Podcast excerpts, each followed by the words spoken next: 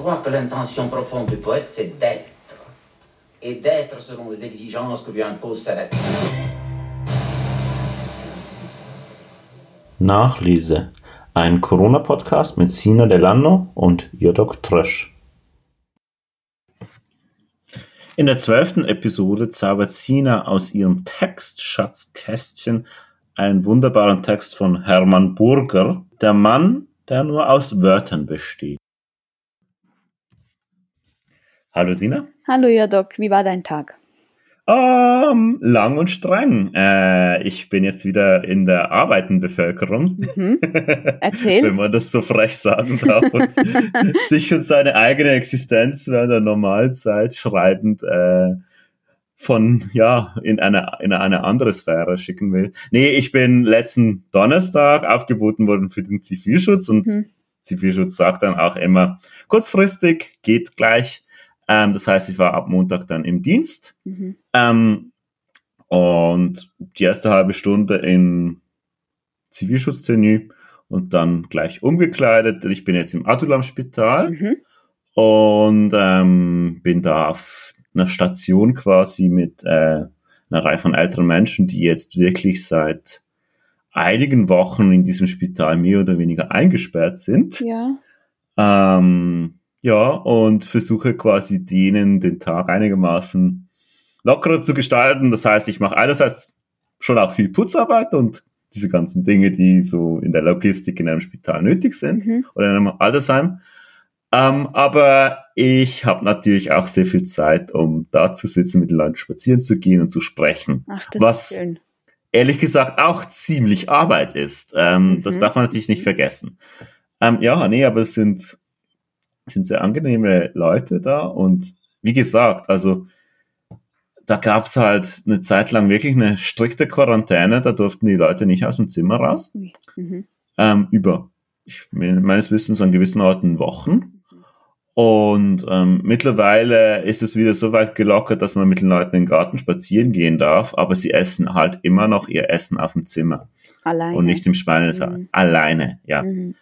Und ähm, das führt halt schon zu sehr großen, hm, ja, Effekten, Einsamkeit und so weiter. Demoralisierungserscheinungen. Demoralisierung. Mhm. Wobei nicht alle. Also es gibt wirklich auch gewisse Leute, die haben in einer beeindruckenden Weise immer noch eine gewisse Freude erhalten mhm. für sich selbst. Und das ist wirklich auch sehr schön zu sehen. Mhm. Ja.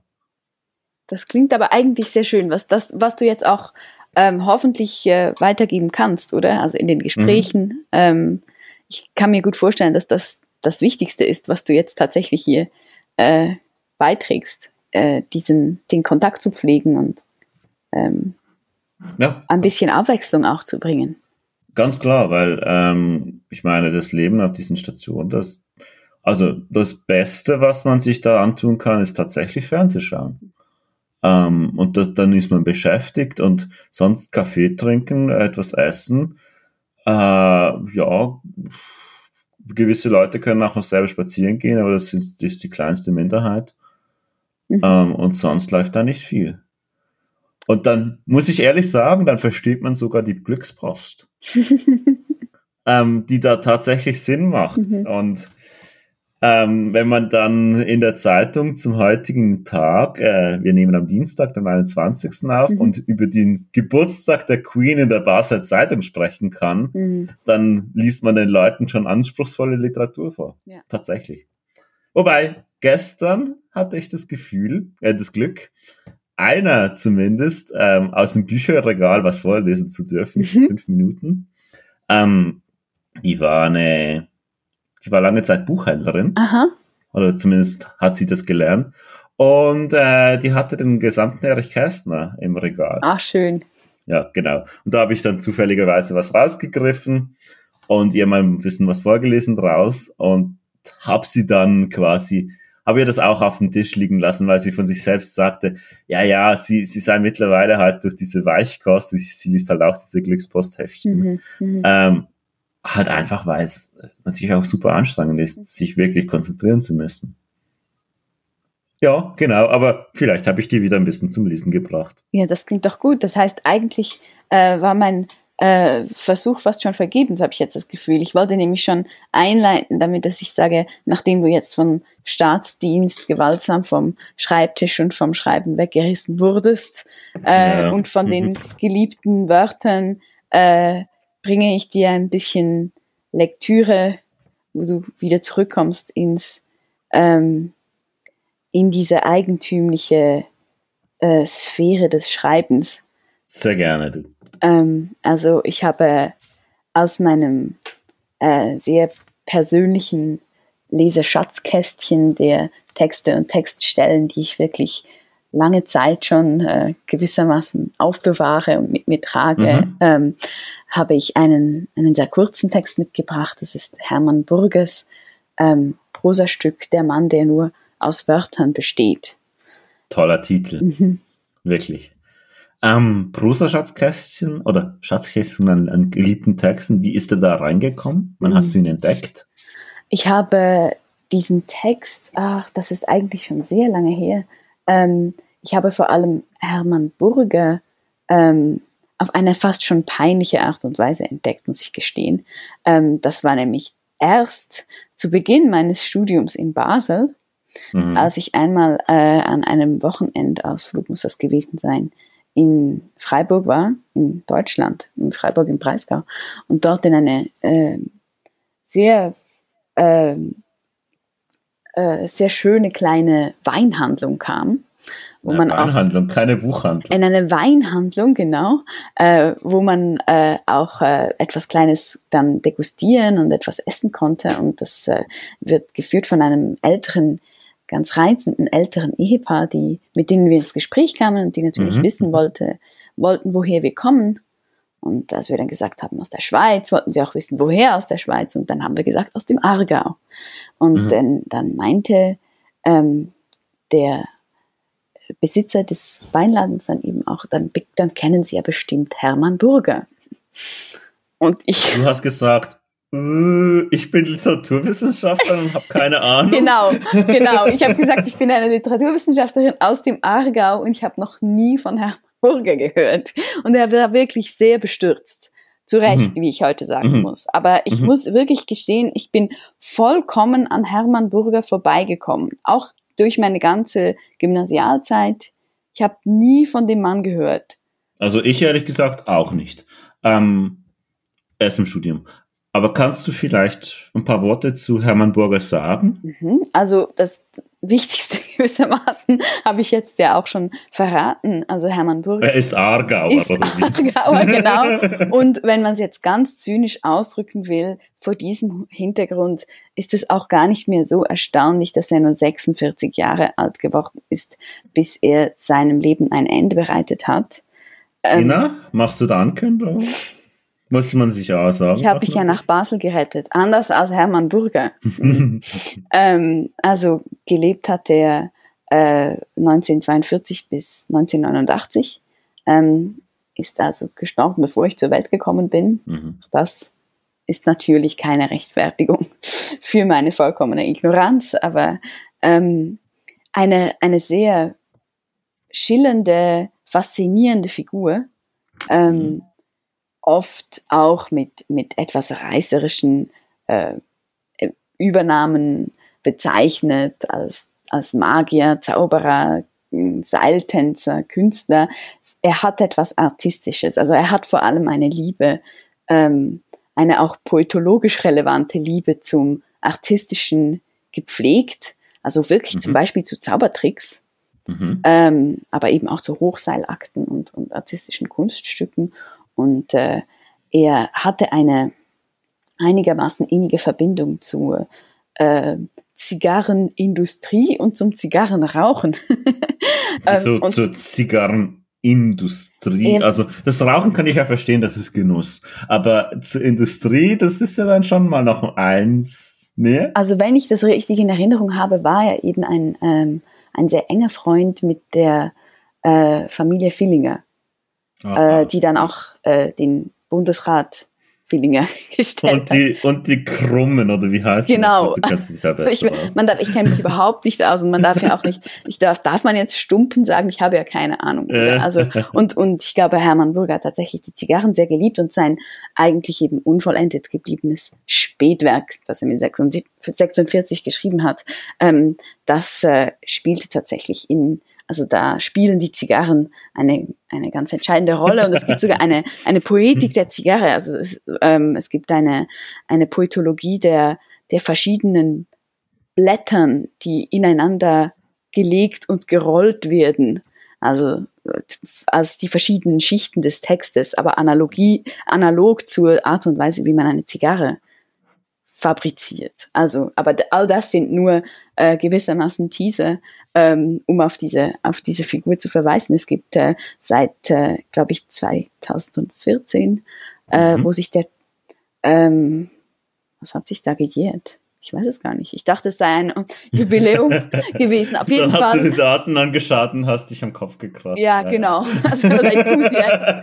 genau. Eigentlich wollte ich nur sagen, es gibt eine wunderschöne Gesamtwerk-Leseausgabe äh, in einem schönen Schuber bei Nagel und Kimche, glaube ich, erschienen. Ach so. Mhm. Mhm. Und äh, man kann ihn also entdecken äh, auf diese Weise. Und äh, was ich jetzt, der, der, der Text, den ich hier mitgebracht habe, der hat mir aber auch ähm, ein äh, äh, guter Freund und äh, eigentlich Familienmitglied mhm. ähm, äh, schon früh einmal zugesteckt. So schön. Mhm. Wollen wir hineinlesen in den Text? Ich würde sagen. Ja, dann machen wir das. Soll ich beginnen mit ein bisschen vorlesen? Ja. Mal so den ersten Absatz. Sehr gerne. Hermann Burger, der Mann, der nur aus Wörtern besteht. Obwohl der Mann, der Kilowattstunden einsammelt, mich jedes Jahr einmal tüchtig zu erschrecken vermag, ist er harmlos verglichen mit jenem Gespenst, das seltener, unregelmäßiger kommt und ohne anzuklopfen in mein Gartenhaus am Fluss tritt. Ich meine den Mann, der nur aus Wörtern besteht. Meistens taucht er dann auf, wenn ich ein Wörterbuch lese. Wie andere Telefonbücher studieren vor dem Einschlafen, um sich mit Zahlen und Adressen zu betäuben, vertiefe ich mich in den Warig, den Dornseif, den Duden. Denn nichts ist so anregend wie nackte Wörter, wenn man sie mit den Fingerspitzen fassen und mitsamt ihren Wurzeln ausziehen kann. Kannst du das nachvollziehen? mm, ja, ganz klar. Ähm, ich habe auch sehr Freude an einzelnen Worten und Wörtern. Ähm, ich frage mich allerdings, ob das Wörterbuchlesen hier tatsächlich auch ein Betäuben sein soll. Mhm. Also das Telefonbücher studieren, leuchtet mir völlig ein, kann man heute zum Glück nicht mehr tun. Oder kennst du das noch? Hast du das noch Gibt es noch Telefonbücher? Ich habe lang keines mehr gesehen, nein. Relikt der Vergangenheit scheint es mhm. zu sein. Aber eins ist irgendwie so richtig verschwunden ist, ohne dass man es bemerkt hat. Mhm. TVZ-Zeitschriften übrigens gibt es heute immer noch. Das wissen findet wir jetzt. in Altersheimen. Genau. und sonst nirgends. Ich wollte eben gerade sagen, frag doch mal morgen, ob die Leute noch Telefonbücher haben. Ja, ähm, aber das Schöne hier ist ja das Anregende. Mhm. Also ja letztlich erregende. Dann ist das Betäuben vielleicht eher ein Berauschen, oder? Aber es ist ja vor dem Einschlafen. Also es scheint schon hier irgendwie ein Kontrast angelegt zu sein zwischen den dummen Menschen, die sich nur um das interessieren, was in der Welt steckt, nämlich Adressen und Nummern und Zahlen und so. Vielleicht. Mhm. Ich meine, es sind ja auch nicht wirklich interessante Zahlen. Mathematiker würden sich damit nicht beschäftigen wollen und dem klingenden Potenzial der Wörter, die man, mit denen man irgendwie tatsächlich, hm, ja, also mit den Fingerspitzen fassen und mitsamt ihren Wurzeln ausziehen kann, das ist ja schon eine, ähm, fast schon eine erotische, pornografische Geste. Also, ne, Auf jeden Fall. Nicht. Also da würde ich dir sehr zustimmen. Also die, mhm. die, äh, der Gegensatz, oder? Das tatsächlich ähm, scheint es sich anders als bei den Telefonbüchern jetzt bei den Wörterbüchern nicht um ein Narkotikum zu handeln, sondern mhm. um ein Stimulans, oder? Ja, also, und, genau. und, das passt ja dann auch dazu, dass äh, immer gerade, wenn ähm, dass ich in den Wörterbüchern liest, dann auch der Mann auftaucht, der äh, als Gespenst bezeichnet wird. Ähm, Was machst du mit diesem Teil? Also dem Gespenstischen, ähm, dem Unheimlichen vielleicht auch. Mhm. Also im zweiten Teil scheint es ja eine sehr vertraute Angelegenheit zu sein, eine wohlige. Und ähm, im ersten scheint ja dann schon es fast ein bisschen zu geißeln. Mhm. Also auf jeden Fall, das ist eine sehr unheimliche Szene, oder? Ähm, ja, das, das ist eine, eine Idee des Heimgesuchtwerdens mhm. und, und erstaunlich auch, wie ähm, dieses, dieses, Detail, äh, dass das für mich war, dass, dass das Gespenst kommt, äh, unregelmäßig und ohne anzuklopfen eintritt. Ähm, mhm. Dieses lautlose, äh, unbemerkte, oder? Dass, dass das plötzlich dasteht, oder? Also es gibt auch ähm, Gespenster oder von mir aus Zombies oder ich kenne mich da nicht so wahnsinnig gut aus. Mhm. Ich bin mhm. keine Freundin des, des Gruselgenres. Aber es gibt auch welche, die unsanft anklopfen, stelle ich mir vor, oder? Und diese Idee des, äh, des unbemerkten Erscheinens, finde ich. Durch die Türe sich schleicht. Genau. Ja. Äh, und ich glaube, ich zumindest kenne zumindest dass dieses Angstgefühl, ähm, bis heute alleine nachts in einem Raum zu sein und sich zu vertiefen mhm. in etwas und dann dieses äh, doch einigermaßen furchtbare Gefühl, was ist, wenn ich jetzt den Blick wieder aufrichte und da steht plötzlich jemand oder wer das schon mal erlebt hat oder wenn man plötzlich ein Gesicht sieht und unglaublich erschrickt, weil es vorher nicht da war. Un unabhängig davon, ob das etwas Bedrohliches ist oder nicht, oder? Also das sind. Das ist wahr. Hm. Und Kilowatt einsammeln, das ist dann wieder die irgendwie ja sehr profane Grundierung der ganzen Geschichte. Mhm. Ah, kommt da einer Strom ablesen. Aber schön ist, wie, die, wie hier sogar der Mann, der, der Kilowattstunden eben ablesen kommt, offensichtlich, oder? Ähm, mhm. Hier irgendwie so zu einer Todesgestalt wird, oder? Weil man das Gefühl hat, es geht ja. hier nur um Gespenster, die einem holen kommen, oder? Oder etwas, etwas holen, etwas fordern, oder? Also sie ziehen Lebensenergie ab. Das stimmt. sie nehmen einem die Kilowattstunden jedes Jahr und irgendwann hat man keine mehr. Oder so. Sollen wir mal sehen, was mit dem Mann aus Wörtern ist? Schieß los, machst du den zweiten Teil. Hm? Ich bilde mir immer ein, mich an seine Erscheinung gewöhnt zu haben, dabei kriege ich jedes Mal Gänsehaut. Der Mann, der nur aus Wörtern besteht, ist so schwer zu beschreiben wie Wörter und alles, was schwer zu beschreiben ist, macht uns Angst. Wenn er lächelt, gleicht er mir. Wenn er wütend ist, ebenfalls, aber als Ganzes sieht er keinem menschlichen Wesen ähnlich, nicht einmal dem Wort Mensch, am ehesten dem Wort Wort. Sein Gewand ist zusammengeflickt aus Adjektiven, Substantiven und Verben. Es glitzert wie Staniol.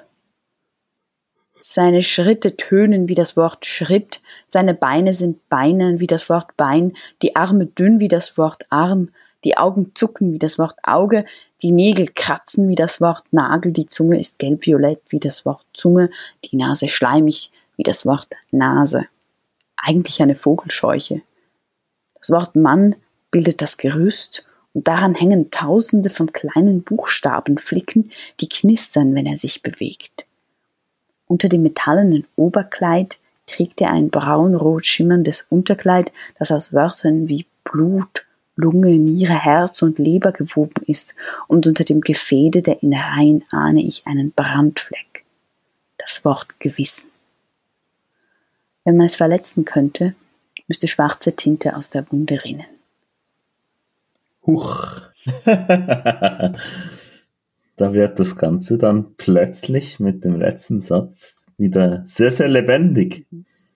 Aber natürlich schwarze Tinte. Kein Blut. Es ist, es ist ein, ein Kunststück, oder? Ähm, wie mhm. hier etwas beschrieben wird, das eben zunächst äh, definiert wird als, als zu schwer zu beschreiben, oder? Es ist so, oder eben so schwer zu beschreiben wie Wörter das ist ja dann eigentlich auch die Beschreibung, oder? Also der Mann besteht wirklich nur aus Wörtern, mhm. nur dass diese Wörter eine, eine eben fast schon quick lebendige Sinnlichkeit haben. Gewisse schon, gewisse Beinern wie das Wort Bein mhm. ähm, sind auch irgendwie, verlaufen sich in seinem Selbst. Ähm, aber ja, ich finde es sehr interessant, dass quasi hier in einer gewissen Weise ein Wortcluster ähm, sich materialisiert und quasi zu etwas Gegenständlichem in gewissem Sinne wird. Mhm. Das dann aber quasi, weil diese Worte mit Assoziationen verknüpft sind, jeweils doch einen Gegenwert ähm, hervorbringt, also quasi ein Bild. Mhm. Denn wenn ich das lese, ähm, und wir haben darüber schon gesprochen, genau, dass wir mein, Bilder ja. vor, vor, Augen mhm. habe, dann kommt das in einer gewissen Weise sehr nahe, wie ich gewisse Dinge konzeptualisiere, nämlich als Wolke von Begriffen. Mhm. Aber natürlich als nicht bildlich gedachte Wolke von Begriffen. Mhm. Und ich habe mich da zunächst Burger sehr, sehr verwandt gefühlt mhm. beim Lesen, weil das irgendwie sich genauso anzuordnen scheint und dann quasi diese, das Ganze aus Gerüst, aus kleinen Buchstabenflicken sich zusammensetzt. Nur um dann zu merken, dass es bei Burger unglaublich bildlich und bildhaft ist, mhm. was schon synkretist, nein, fast schon äh, synästhetisch. Synästhetisch, genau. Das ist ja dann deine Spezialität. ähm, und dieser, dieses, dieser Umschlag quasi von einem, wie ich eher sagen würde, konzeptuellen Denken dann in ein absolut anschaulich bildhaftes, lebendiges, mhm. ähm, das eben in diesem letzten Satz, in dem quasi dann plötzlich tatsächlich das Blut aus dieser Wortgebilde rausfließt, das, das hat was Verstörendes ja, für mich. Ja. Ähm, und vielleicht gerade da scheint dieses Unheimliche zu liegen. Mhm.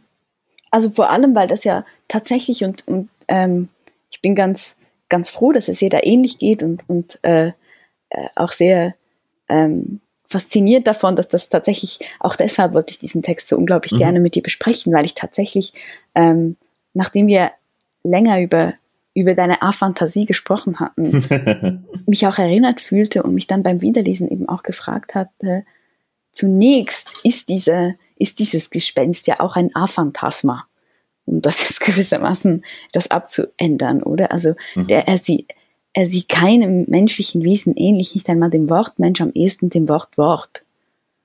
Ja. Ähm, also zunächst hat man das Gefühl, es geht hier wirklich um so ein, äh, ein darum, ein, ein Unbeschreibbares zu umkreisen oder etwas, das sich tatsächlich eben äh, der, des, dem Bildwerden äh, widersetzt.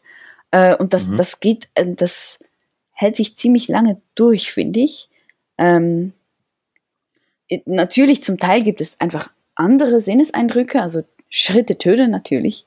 Sie, sie tönen wie das Wort Schritt, oder? Das kann man sich sogar mhm. vorstellen. Das klingt so ein bisschen wie wenn jemand eine Rüstung trägt oder so.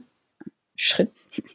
ähm, und, und, aber eben auch die Beine, die Beinenen ähm, sind noch sehr ähm, widerstrebend, würde ich meinen. Und dann gibt es eben diesen Moment, für mich war das spätestens, ähm, wo es heißt, die Zunge ist gelb-violett wie das Wort Zunge. Wo, genau, wo ja. diese, was zuvor irgendwie dachte sinnhafte, ich. Genau. sinnliche Assoziation mit dem Wort verknüpft. Und zwar eine genau. idiosynkratische, wie ich meine ja, würde, absolut, oder? Ja. Zuvor hat man das Gefühl, da spricht noch der Warig und der Dornseif und der Duden wo quasi einfach diese, diese bloßen Lemmata oder ähm, mhm. vielleicht mhm. beginnen, sich zu, zu Clustern zu formen, wie du richtig gesagt hast, ohne dass dadurch aber tatsächlich ein Wesen, ein lebendiges entstehen würde. Aber die, die gelb-violette Zunge dachte ich mir dann, das Wort Zunge ist doch nicht gelb-violett, also für mich zumindest nicht. Ähm, naja, wenn sie einen gewissen Belag hat, dann kann sie schon diese Farbe annehmen. Es ist sehr kränklich. Ja, aber das ist nur die Zunge nicht das war. Natürlich, ja. Oder? Und, und, äh, Aber das, das Spiel funktioniert ja auch schon beim Wort Arm. Klar, das mhm. Wort Arm ist sehr kurz und dementsprechend kann es dünn sein. Aber man stellt sich ja dann, und das ist ganz sicher gewollt und ge, gezielt äh, hergestellt, natürlich auch ein dünnes Ärmchen vor. Mhm. Also wenn es heißt, äh, die Arme dünn, wie das Wort Arm. Mhm. Und, und das, das Spannende, was hier passiert, oder, ist, dass die Sprache, die zunächst aus dem toten Medium des Wörterbuchs äh, zu kommen schien, ähm, plötzlich irgendwie äh, fast schon so hm, vexierbildartig wieder äh, vollkommen kreatürlich wird, oder? Und hat man plötzlich das Gefühl, das ist ein, die komplette Gegenvision der Sprache. Das ist eigentlich, die Worte haben sich gar nie gelöst von den von den Dingen, die sie bezeichnen, oder? Also wir können halt nicht anders als beim Wort Nase an dieses äh, tendenziell schleimige Organ zu denken und deshalb ist das Wort Nase für uns ein schleimiges Wort, oder? Ja, ja. Und, ja. und äh, das finde ich eine sehr faszinierende Oszillation, die sich da ereignet ähm, mhm. zwischen dem Abstrakten und dem sehr, sehr Konkreten. Was mir, und das könnte man jetzt vielleicht als eine assoziative Synästhesie bezeichnen, auffällt, ist dieses Knistern und Glitzern, mhm. was für mich irgendwie eine ähnliche Qualität hat. Ähm, vielleicht vermittelt durch das Wort Staniol. Mhm. Das natürlich irgendwie ja auch so ein, ein, ein, ein knistriges Gefühl irgendwie austaucht. Und dass dieses, dieses, dieses Wort dann zweimal auftaucht an zwei sehr weit äh, voneinander getrennten Stellen und dann die Buchstaben zu knistern beginnen mhm, mhm. und zugleich glitzern die, das Gewand, das aus Adjektiven, Substantiven und Verben zusammengesetzt ist, wo wir interessanterweise ja nachher nur Substantive haben und der Rest irgendwie mhm. verschwimmt. Mhm.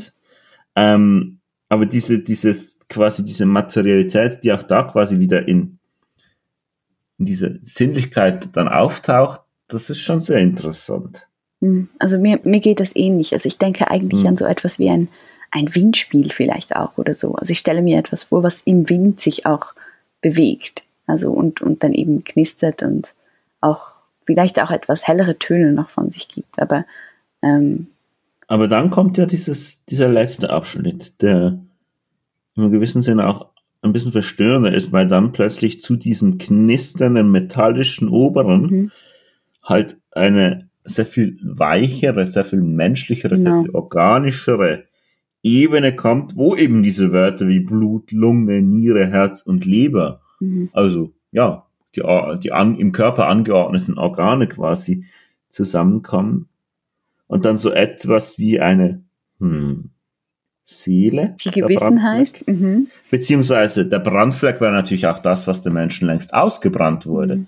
Da gab es vielleicht mal eine Seele, mhm. aber die ist dann in der Konzeption der Wörter, die man um das Wort Mensch rum gruppieren würde, ist die zumindest in der zweiten Hälfte des 20. Jahrhunderts schon längst rausgebrannt worden. Und dann natürlich dieser unglaubliche melancholische Topos schon fast, müsste man sagen, oder dass die, der, der schwarze Saft ähm, der, der Tinte, oder? Also die, mhm. mhm. ähm, äh, verbunden mit der schwarzen Galle oder die, das, äh, mhm. der Saft des Melancholikers ist, oder? Das gewissermaßen eben dieser schwarze Saft in den Adern des Wörtermanns mhm. äh, fließt. Aber man könnte schon auch sagen, dass frage ich mich jetzt wirklich, ist es nicht einfach das Assoziationscluster Hermann Burgers beim Wort Mann? Also mhm. quasi, wenn man sich fragt, was ein Mann ist, und dann geht er durch die Worte durch, die er mit dem Mann verbindet. Und das sind eben einerseits die Körperteile, die Extremitäten, die Wörter dafür immer, die Wörter für die, für das Innerste und dann, also, dass quasi sich das Wort aus all diesen anderen Wörtern zusammensetzt. Mhm in einer gewissen genau. Anordnung, die mhm. er da abstreitet.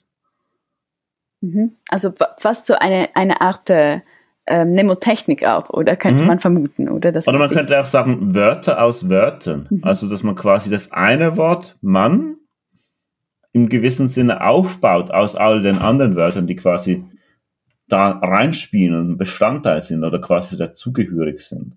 Das erinnert dann wiederum an. Mhm. Mhm. Das erinnert dann dieses an, an alte Ideen oder auch der Signaturen. Ähm, also die, die, die Idee auch gewissermaßen Schriftzüge oder das, das Wort Homo, also für, für Mensch auf Lateinisch mhm. oder mhm. gewissermaßen ähm, in der in der menschlichen Figur, also in der, in der Körper, im Körper des Menschen wiederzufinden, oder? Und, und ja. darin gewissermaßen eine, eine göttliche Inschrift zu erkennen, oder? Also das ähm, steht, meine ich, eben auch in, in dieser, in dieser äh, langen Tradition der letztlich auch der Schriftmagie, oder? Ähm, und, und, ich glaube, diese, diese magische Dimension der, der animistisch äh, gespenstisch verlebendigten Wörter, die kommt jetzt auch noch stärker ins Spiel. Soll ich noch, oder, nein, du bist wieder dran, oder? Magst du noch ich einen? Gerne noch. Ja, lies, lies doch noch einen Abschnitt. Heute ist er wieder da. Er blickt mich von, er blickt mich an von hinten, durchbohrend, und ich weiß, was der Blick zu bedeuten hat. Komm mit. Komm mit ins Reich der Wörter. Komm mit und werde ein Mann, der nur aus Wörtern besteht. Ich beuge mich über die Schreibmaschine, stütze die Stirn auf die kühle Metallverschalung des Typenkorbes und tippe in Gedanken das Wort Nein auf die Walze. Eigentlich möchte ich es hinausschreien, in sein vierblättriges Herz schleudern. Denn vielleicht gibt es doch ein Zauberwort, das ihn tödlich treffen könnte? Nein? lacht der Mann, und sein Lachen klingt wie das Scherbeln japanischer Windspiele. Dann stell dich mit dem Gesicht zur Wand, keine Bewegung, es folgt die Strafe, die ich kenne und bisher immer überstanden habe. Der Mann, der nur aus Wörtern besteht, verflucht mich. Er wirft seine Dolche, blinzende Verwünschungen, die um meine Uhren sausen und Federn in der Tapete stecken bleiben. Doch nie, so oft sie meine Haut auch anritzen, treffen mich die Klingen wirklich. Denn der Mann, der in diesem Augenblick nur aus Flüchen besteht, hat nicht die Aufgabe, mich umzubringen. Es genügt, wenn er meine Silhouette absteckt. Also ein, ein sehr starkes Bild, ähm, mhm. dass man das quasi vom Autor, ich unterstelle jetzt einfach, dass ich, dass da äh, an der Schreibmaschine sitzt und in Wörterbüchern liest, äh, sei ein Autor, ähm, also die Silhouette des Autos dann von an die Wand geschleuderten Worten. ähm, Flüchen. Genau, Flüchen äh, äh, abgezeichnet ist. Ähm, also er ist quasi die Fläche, die nicht aus Flüchen besteht. Genau, genau. Ja, also so das Edle und Gute und Wahre und Schöne. ähm, naja, ähm, was ich wirklich noch spannend finde, nochmal an deine These anzuschließen mit der Sprachmagie da wird der Mann ja letztlich, wenn wir die Szene wieder nehmen, dann doch aus dem fiebernden Gehirn des Wörterbuchlesenden zu entstehen. Er scheint zu entstehen. Mhm. Also der ist ja dann nichts anderes als die produktive Kraft der Wörter in der Imagination des Mannes. Mhm. Also des, des Ichs hier. Ähm, das scheint mir schon noch sehr interessant zu sein, dass das dann doch eine solche Sprachmacht hat. Hm, ja. Wobei Verwünschungen, die treffen ja schon. Natürlich nicht so tief wie ein Messerklinge, sie bringen einen nicht um, aber sie können einen ja schon sehr in die Verzweiflung treiben. Genau. Also es ist ja in diesem Abschnitt ja. tatsächlich ja. das ganze Spektrum der, der Verführungskraft der Sprache ja auch abgesteckt mhm. gewissermaßen. Oder also einerseits dieses dieses äh, dann an auch seinerseits wieder hat man das Gefühl äh, zerstörerische, verhängnisvolle ähm, Suchtpotenzial, oder? Das äh, von diesen Verlockungen des Wörtermanns ausgeht, oder? Komm, komm ins Reich der Wörter und werde ein Mann, der nur aus Wörtern besteht. Wobei oder? das sehr nach Erlkönig mhm. schöne Spiele spiele ich mit dir, sich hier anhört. Also, das ist ja auch schon eine sehr gruselige Verführungsszene hier. Mhm. Ja, auf jeden Fall. Und trotzdem ist es natürlich, will ich meinen, für einen Autor, der in Wörterbüchern liest, oder eine, ähm, eine mächtige, eine mächtige Verlockung. ähm, mhm. tatsächlich zum Mann zu werden, der nur aus, aus Wörtern besteht, oder? Und dann auf der anderen Seite eben, wenn das dann umschlägt in, in Aggression, oder? Ist auch das mhm. wieder natürlich eine, eine ganz zentrale Ebene des, äh, immer schon des Nachdenkens über Sprache und über die Macht der Sprache gewesen, oder? Also was mhm. ähm, der Fluch, oder der sich tatsächlich als eine äh, Äußerung gewissermaßen äh, körperlich auswirken soll und, und hier in dieser eigenen, äh, eigentümlich ähm, depotenzierten, eben für, gerade für die Literatur würde ich meinen, charakteristischen Erscheinungsform auftritt, oder? Dass es eben, es, es trifft nicht wirklich oder es verletzt mhm. nicht physisch und dennoch ist es kein angenehmes Erlebnis, ähm, von diesen Flüchen torpediert zu werden oder also von diesen äh, unfreundlichen Worten getroffen zu werden. Ähm, ist das am Ende nichts anderes als eine Abrechnung mit der Kritik? also quasi mit den Kritikern, die selber schon längst nur noch aus Wörtern bestehen, aber nicht mehr Menschen sind aus Fleisch und Blut, die einfach noch ein bisschen vor sich hinschreiben und dann sagen, die quasi diesen armen Hermann Burger quälen und sagen, ja, werd auch du nur ein Wort, nur Mann nur aus Wörtern, aber werden Mann. Also mir muss, ich muss auch sagen, mir wird dieses Mann immer unangenehmer. Ähm, und dass, dass, dass dieses Wesen und auch der Ich-Erzähler ganz offensichtlich männlich sind. Und eben diese und Anrede. Hermann heißt. Ja, ja, genau. Und dann auch diese patriarchale Ansprechweise mhm. und werde ein Mann. Und das nach dem Komma kann man ja auch vergessen. ähm, oder ja, wenn man es liest. Ja, also für dich ist das eine Provokation unter Männern. Ja, und irgendwie nicht so ganz angenehm. Mhm. Es ist mhm. so sehr, ähm, hm, ich weiß nicht, ich habe sehr altmodisch Demodi an heutzutage. Ich habe das vielleicht sehr gutmütig überlesen und dem Mann tatsächlich vor allem das, das englische Man oder einfach das Mensch, Mensch. das Mensch gehört, oder? Ähm, Aber das ist ja eben genau das Gefährliche damit. Weil es, ich meine, der Mann hat ja keinen Penis, das, der aussieht wie das Wort Penis oder so. Also davon wird nicht gesprochen, oder? Also Glück gehabt, Sina. oder wenn man den erotischen Charakter dieser Wörter besprechen will, vielleicht auch Pech.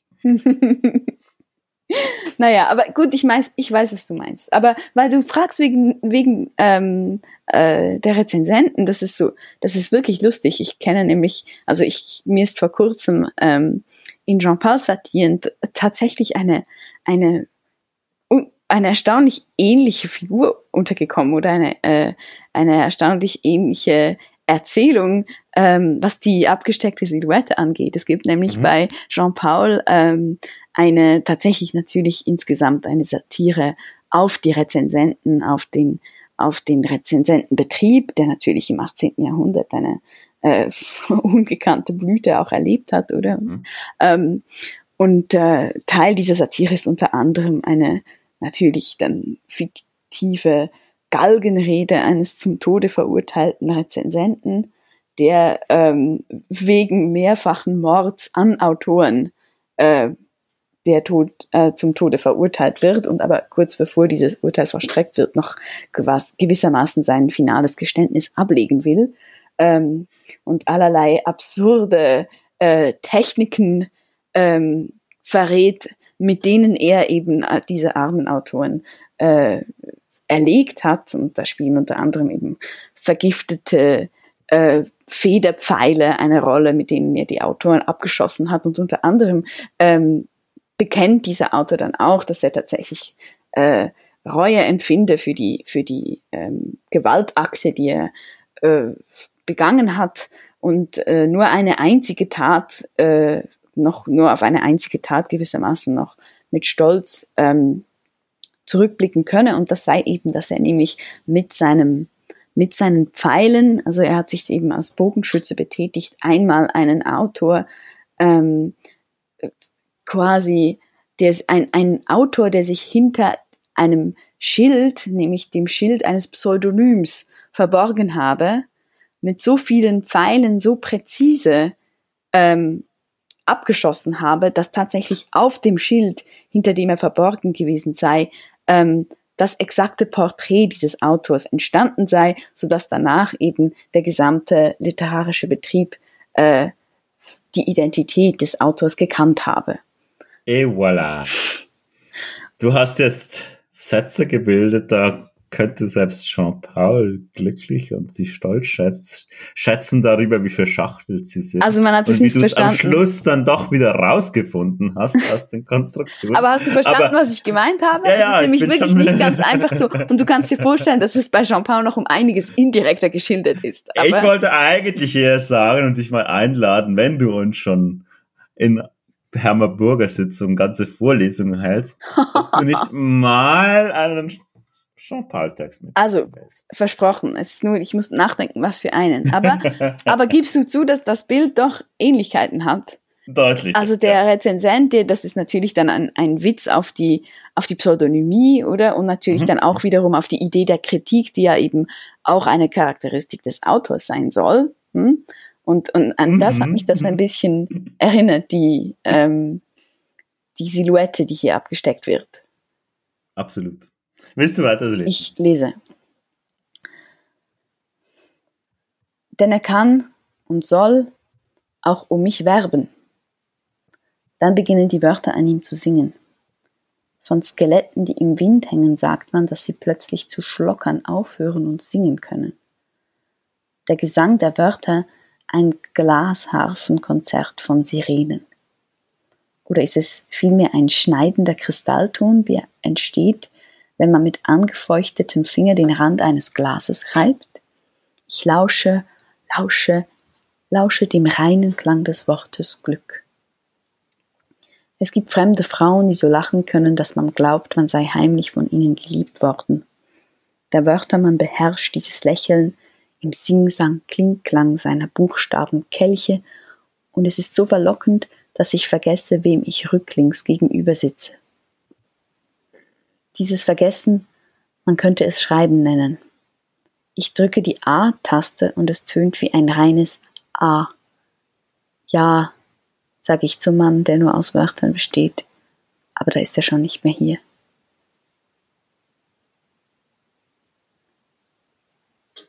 Möchtest Schade, da gibt es keine Schreibmaschinen mehr. ich, ich dachte schon, du möchtest jetzt noch einmal mit deinem, mit deinem Genderbefund herausrücken und, und dich beschweren über die, über die fremden Frauen, die hier noch durch den Text geistern. Ähm, Sie sind geschenkt. nee, nee, die lasse ich da beiseite. Ich fand den tatsächlich die letzten zwei, drei Abschnitte, zwei, drei Sätze viel verführender, mhm. führerischer. Ähm, man könnte auch sagen, das Schreiben vertrieb, vertreibt die bösen Geister. Mhm. Denn es, es scheint ja ein anderer Klang zu sein, wenn die A-Taste tönt. Auch wenn es auch wieder so eine ist, die dann die Buchstaben mit Bedeutung auflädt. Mhm. auflädt. Denn ein reines A kann natürlich tatsächlich eine Musiknote sein. Mhm. Ähm, aber das scheint ja dann schon was ganz anderes zu sein als der Gesang der Wörter und das Klarfassenkonzert von Sirenen, dass dieser Mann, der nur aus Wörtern besteht, diese ja, dies, diese Figur quasi von sich gibt. Mhm. Aber wie lust du das? Wie siehst du das? Ich, ähm, ja, ich versuche mir, mir irgendwie klar zu werden darüber, ob jetzt das, das Schreiben, auf das ja letztlich die ganze der ganze Text äh, zuläuft auf diesen Satz. Man könnte es Schreiben nennen, nämlich das Vergessen eben, ähm, dass einem in Gestalt dieses Sprachwesens eben ein, ein bedrohliches Gespenst auch gegenübersteht, dem man nicht trauen sollte oder mhm. vor dem man eben auch eine, eine wahrscheinlich berechtigte Furcht hat.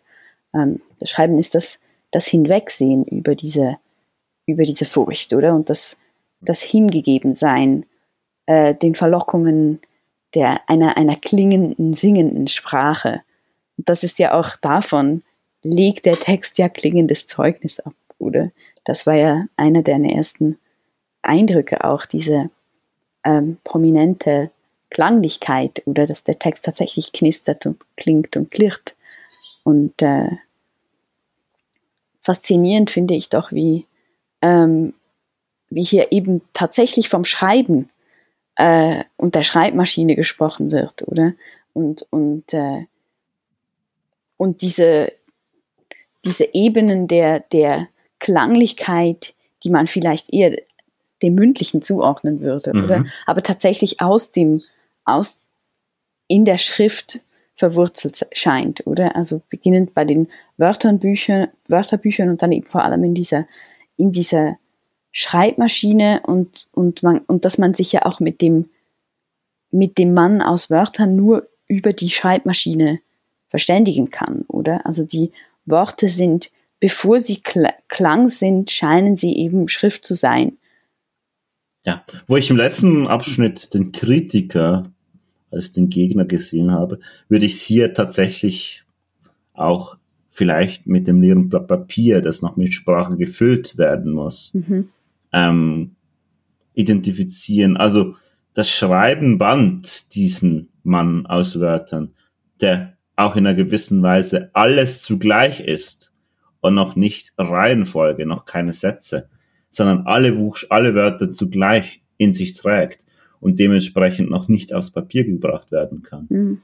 Und sobald quasi dieses assoziative, konnotative Gebilde im Kopf vertrieben wird, dann ist es der Moment, in dem quasi zu schreiben beginnt, zu schreiben beginnen kann. Mhm. Ähm, ganz spannend finde ich tatsächlich diese Klanglichkeit des Schreibens. Und ich meine, das ist ja auch immer so etwas Faszinierendes, wenn man sich überlegt, wie Schreiben zu verschiedenen Seiten anders geklungen hat. genau. Also wenn man so alte Mittelalterfilme sich anschaut, dann kratzt da immer so eine Feder. Genau, das Kratzen. Und da haben natürlich die Soundeffekt-Spezialisten große Freude dran, das mhm. auszuprobieren. Und dann kommt man ins 20. Jahrhundert und es klackert und es klimpert die Schreibmaschine. Mhm, mhm. und tatsächlich finde ich unsere jetzigen Schreibgeräte sehr oft zu geräuscharm. Ja, ja. Ich finde den Schreibprozess zu einfach und ich muss tatsächlich zugestehen, dass ich während einer Schreibkrise so vor zwei, drei Jahren mal mhm. mir auf meinem Computer tatsächlich eine virtuelle Schreibmaschine installiert habe. und zwar weniger wegen der Tat, aufgrund der Tatsache, dass man da nicht wirklich löschen konnte, was ja das andere Faszinierende einer Schreibmaschine ist. Mhm. Man kann nur Xen drüber schreiben, aber man kann nicht löschen. Mhm. Sondern mehr tatsächlich wegen der Soundsimulation, der klappernden Buchstaben, die ich dann über meine Kopfhörer nur in rein virtuellem, ja, in einer rein virtuellen Weise mir zugeführt habe. Und hat es geholfen hat, beim Schreiben? Es hat tatsächlich geholfen, mal zu schreiben. Also weniger dann einen Text tatsächlich zu schreiben, als vielmehr ins Schreiben reinzukommen, mhm. mhm. die ersten Schritte zu gehen und dann, wenn es mal loslief, das Schreibprogramm zu wechseln. Weil ganz ehrlich gesagt, das ist dann doch recht unpraktisch. ich meine eben auch immer, ich kenne natürlich das Gefühl und ich bin absolut bei dir, wenn es ähm, auch was diese etwas sentimentalische äh, dieser etwas mhm. sentimentalische Blick zurück oder auf die, auf die alten Schreibgeräte angeht. Und, und wahrscheinlich gehören wir natürlich auch zu dieser aussterbenden äh, Sorte Menschen, die irgendwie eben auch wieder aus Sentimentalität noch äh, die einen oder anderen handschriftlichen Notizhefte führen, oder? Ähm, und auf der anderen Seite muss man dann doch wieder pragmatischerweise sagen, hat natürlich die Fortentwicklung der der Schreibtechnik auch einfach ihr Gutes oder und, und vieles für sich. Und aber ich kenne tatsächlich auch das äh, äh, die die etwas hemmende Wirkung auch dieser dieser Niederschwelligkeit, dieser äh, mhm. Widerstandslosigkeit auch. Mhm. Diese manchmal versuche ich beim beim Tippen auf der Tastatur ähm, auch ein bisschen das das Gefühl äh, des Klavierspielens oder so äh, mhm. zu haben. Also dass das das Eingeben der Buchstaben tatsächlich ja auch etwas, etwas quasi äh, Virtuoses wie auf einem Instrument zu spielen haben könnte. Oder ähm, das hilft mir manchmal über die, ähm, über diese, hm, naja, die, die mangelnde Romantik der heutigen Technik hinwegzusehen. ähm, das finde ich ein schönes Schlusswort. Ich hoffe. Oder wie meinst du das? Ja, ich hoffe, ich ha, habe dir mit dem Text keine, keine Albträume von Wachtermännern Nein, das war eine beschert. große Freude. Das war ein absolut toller Text. Äh, der hat mir sehr gut gefallen. Ähm, und Albträume, nein, nein, ganz sicher nicht. Äh, dann hoffe ich bis bald. Danke. Ich auch, ja. Tschüss, ja. Tschüss, tschüss.